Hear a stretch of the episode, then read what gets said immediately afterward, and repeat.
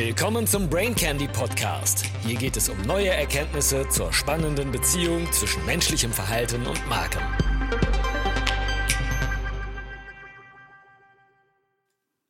Brain Candy Nummer 95. Warum sich Menschen häufig wie ein Bot verhalten und was man dagegen tun kann. Heute mit leicht erkälteter Stimme aufgenommen. Es wird immer schwieriger, Menschen von Bots zu unterscheiden, auch weil die Menschen immer botähnlicher werden. Ein Artikel von Gerwinder, der in seinem Blog erklärt, wie Technologie und Psychologie uns zusammen hinters Licht führen, faszinierte mich. Ich fasse die wichtigsten Punkte zusammen und habe Beispiele aus Deutschland addiert. In dem Maße, wie sich das Wissen über menschliche Psychologie weiterentwickelt, werden Algorithmen immer besser darin, menschliches Verhalten zu beeinflussen. In den sozialen Medien sehen wir jeden Tag dieselben Gruppen von Menschen, die sich über dieselben Dinge empören.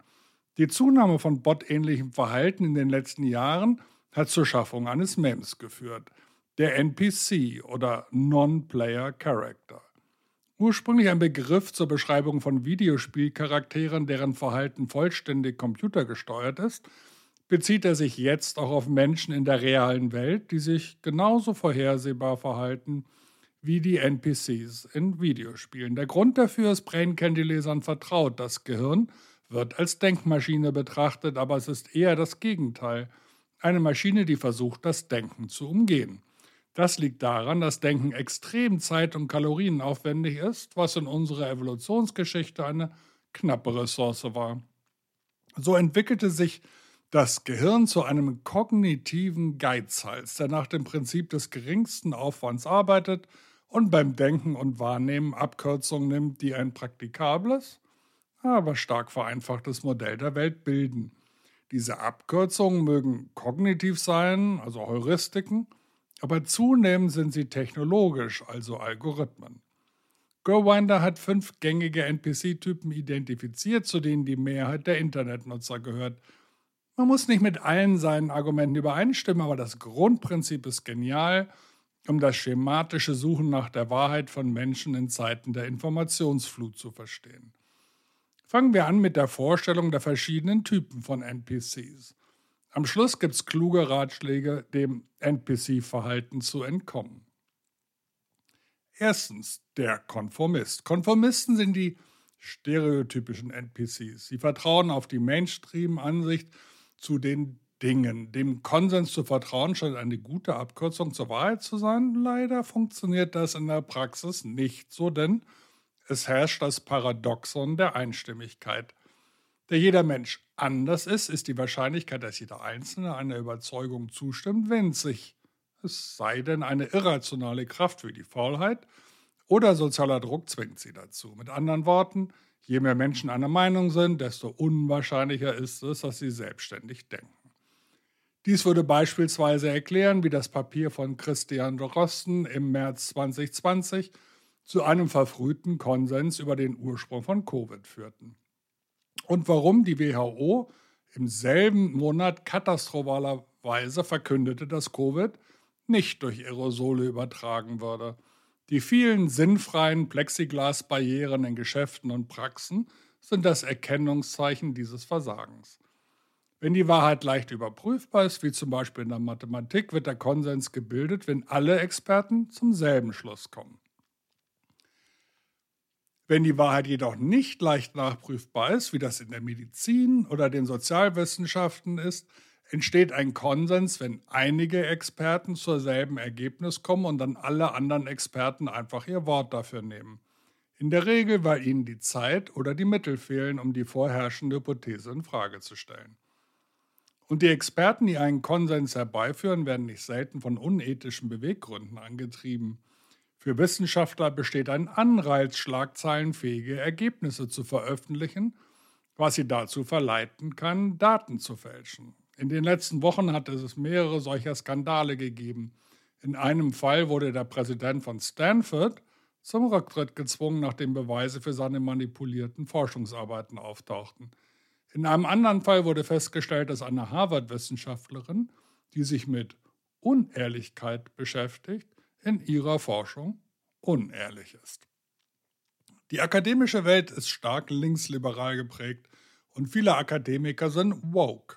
Das heißt, sie sind darauf vorbereitet, Unterdrückung selbst in trivialen Ereignissen zu erkennen, was dazu führt, dass sie sich eher wie Aktivisten denn wie Wissenschaftler verhalten.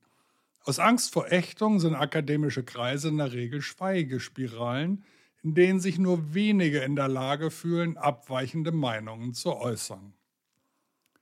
Da die Wissenschaft die Quelle des meisten neuen Wissens ist, werden ihre Vorurteile von jeder Informationsquelle übernommen, die ihr nachgelagert ist, einschließlich der Mainstream-Medien, Wikipedia, Google, ChatGPT, Social-Media-Algorithmen und der gesellschaftliche Konsens selbst. Mein kleiner Beweis mit ChatGPT 4.0. Ich bitte um ein Argument, warum Gender Affirming Care für Kinder schlecht wäre. Ich bekomme eine Standardbegründung, warum eine Antwort nicht möglich wäre. Auf die Frage, ein Argument zu finden, warum Gender Affirming Care gut für Kinder wäre, erfahre ich, Gender-affirmierende Versorgung fördert das psychische Wohlbefinden und die Selbstakzeptanz in Kindern. Zeitgeist bei KI. Der Konsens führt zur Wahrheit, wenn die Konsensbildner motiviert sind, die Wahrheit zu erreichen. Aber öffentliche Einstimmigkeit ist eben oft ein Produkt von Faulheit, Gruppenzwang, Geld und Ideologie, wie natürlich auch manchmal von rationaler Übereinstimmung, sodass der Konformist oft eine Abkürzung nimmt, die nicht zur Wahrheit führt. NPC Nummer 2, der Querdenker. Querdenker sind das Gegenteil von Konformisten. Sie glauben schlicht das Gegenteil. Weil sie davon ausgehen, dass das System der Gesellschaft, das den Konsens herstellt, die Massen manipuliert. Ein Konformist, der neugierig wird, erkennt irgendwann, dass der Konsens nicht ganz der Wahrheit entspricht. Die Erkenntnis beginnt in der Regel mit einem einzelnen Thema, zum Beispiel dem Geschlecht. Die Konformistin mag zunächst feststellen, dass weder sie noch irgendjemand, den sie kennt, diese Geschlechtsidentität hat, von der man gerade so viel hört. Dann stellt sie fest, dass die neue Definition von Frau, also als jemand, der sich als Frau identifiziert, zirkulär ist. Dann wird sie überrascht sein, dass Transfrauen im Sport biologischen Frauen enteilen, obwohl das doch angeblich nicht sein könne. Und wenn sie sich zu all dem äußert, wird sie schnell des Hasses auf Transmenschen oder als rechtsverdächtigt. Konformisten, die sich vom Konsens verraten fühlen, überkorrigieren sich oft und glauben nichts, was der Konsens sagt. So entsteht eine neue Art von NPC, der Querdenker. Da der Mainstream-Konsens linksliberal ist, neigen die Abweichler dazu, sich nach rechts zu orientieren. Sie sind eine seltenere Spezies von NPC als die Konformisten, aber sie dominieren die breiten Ränder des Internets.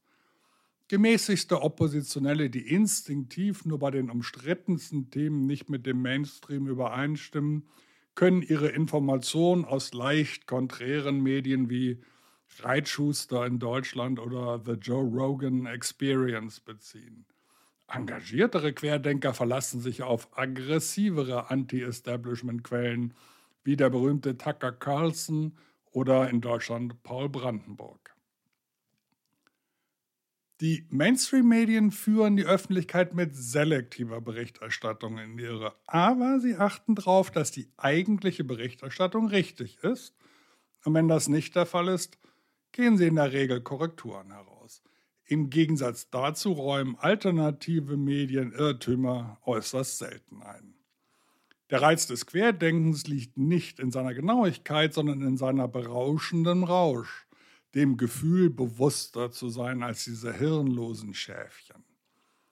Abweichler haben recht, dass der Mainstream-Konsens oft falsch ist, aber sie begehen einen Fehler, wenn sie davon ausgehen, dass die Randgruppen deshalb recht haben müssen. Die Wahrheit ist kein Nullsummenspiel. Es ist möglich, mit einem Idioten nicht übereinzustimmen und trotzdem ein Idiot zu sein. Querdenken ist letztlich eine gefährlichere Abkürzung als der Konformismus. NPC Nummer 3, der Jünger. Der Jünger ist nicht so sehr eine eigene Spezies als eine Art Zwilling zum Querdenker. Aber er nimmt eine andere Abkürzung zur Wahrheit und sollte daher als etwas anderes betrachtet werden. Es ist ein menschliches Bedürfnis, an etwas zu glauben. Andersdenkende sind oft versucht, ihr ganzes Vertrauen in einen einzigen charismatischen, gegen das Establishment gerichteten Demagogen zu setzen. Auf diese Weise werden sie zur ältesten NPC-Spezies, dem Jünger. Ein Jünger zu sein ist eine attraktive Abkürzung zur Wahrheit, weil sie keine Entscheidung einfordert, sondern nur Nachahmung. Die am häufigsten gefolgten Idole sind heute Männer wie Donald Trump oder Elon Musk. Diese Messias-Unternehmer neigen dazu, sich nach rechts zu orientieren, weil das Establishment linksliberal ist. Das Idol übt so viel Macht über seine Jünger aus, dass es schließlich ihre Integrität außer Kraft setzt. Trump-Anhänger prangern das Establishment für seine Unehrlichkeit an, während sie unermüdlich Entschuldigungen für die pathologische Unehrlichkeit ihres Idols finden. So ist das Idol eines Jüngers oft selbst ein NPC. Dies gilt insbesondere für Meinungsführer wie Trump und Elon, die unmöglich die Zeit haben können, alle Themen, zu denen sie sich selbstbewusst äußern, angemessen zu recherchieren und zu berücksichtigen.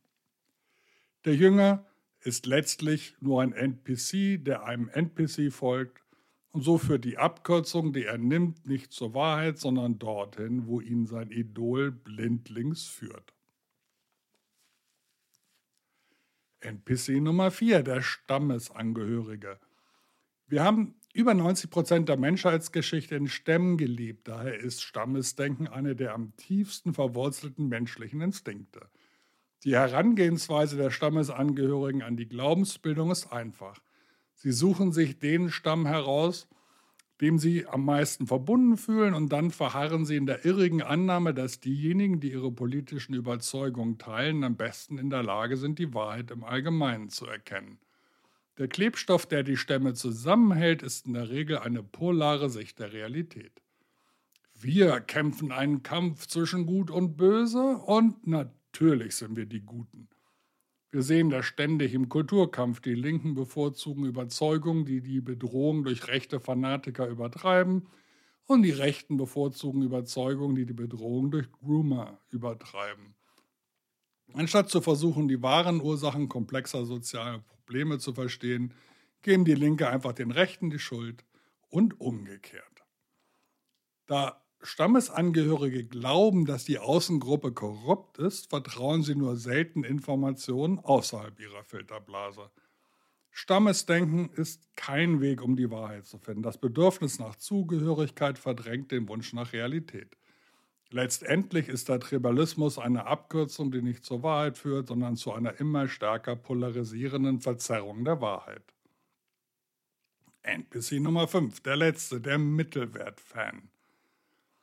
Mittelwertler verstehen, dass sowohl linke als auch rechte Parteigänger sind, die den Stamm über die Wahrheit stellen. Sie wissen, dass die Wahrheit oft zwischen den Extremen zu finden ist, also nehmen sie in allen Fragen eine gemäßigte Sichtweise ein.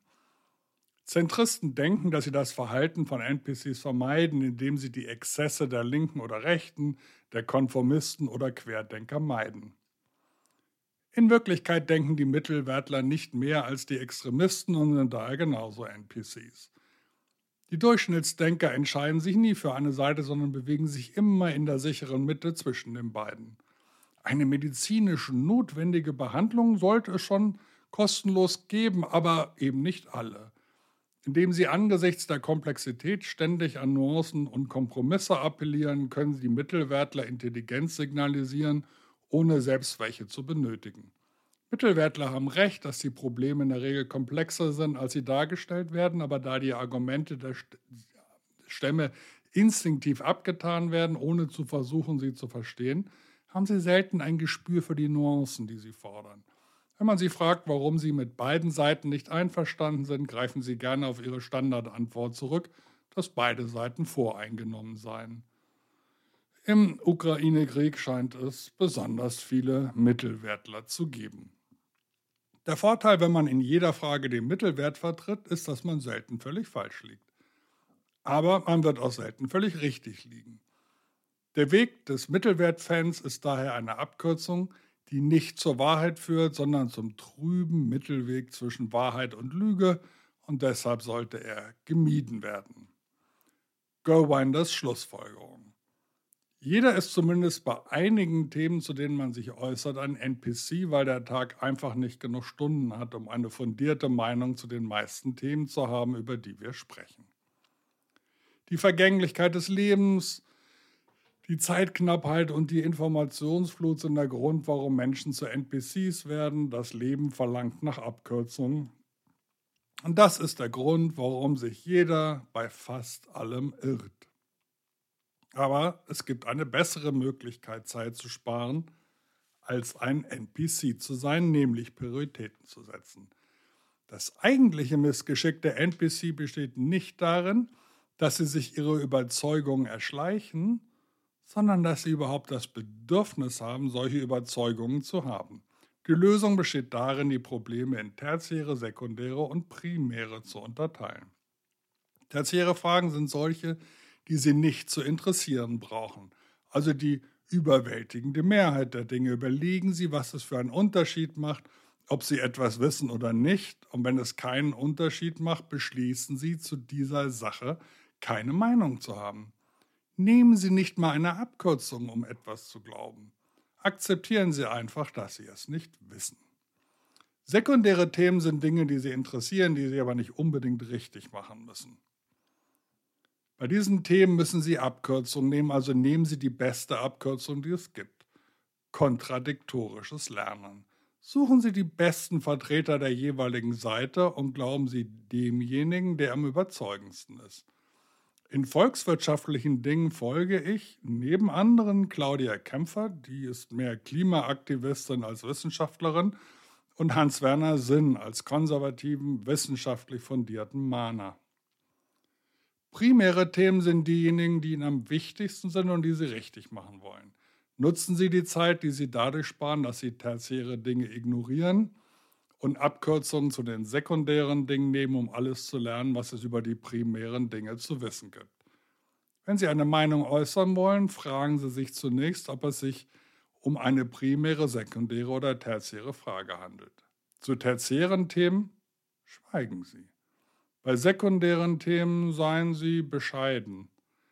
Leben Sie Ihre Leidenschaft bei primären Themen. Ihr Gehirn wird immer versuchen, bei der Bildung von Überzeugungen Zeit zu sparen. Das ist seine Aufgabe.